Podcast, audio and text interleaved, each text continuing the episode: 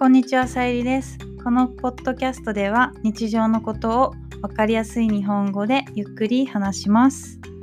今回は段ボールについてです。皆さんはネットで買い物をしますか ?Amazon で注文、買い物をしたら大きな茶色い箱が届きますね。えー日本語で段ボール箱と言います。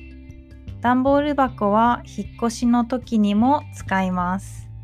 英語で段ボールは cardboard, cardboard box です。まず日本語の段という漢字は英語で layers を意味しています。でもカタカナで書くこともあります。漢字でもカタカナでもいいです。そして段ボールのボールはバスケットボールで使うボールではなくて英語の board がの D がなくなってボールに聞こえたので段ボールという名前になったそうです。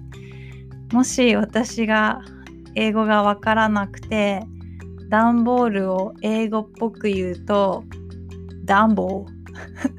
ディズニーの像になってしまいますね。えーダンボではなくてダンボールです。えーそして引っ越しの時に一緒に使うテープのことはガムテープと言います。短く言ってガムテーと呼ぶこともあります。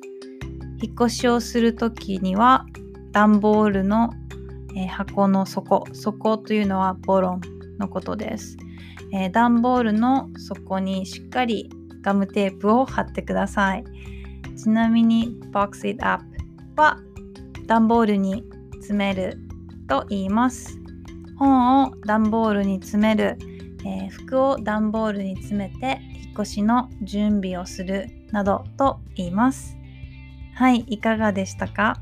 今回は2つ和製英語かな？和製英語を、えー紹介しました。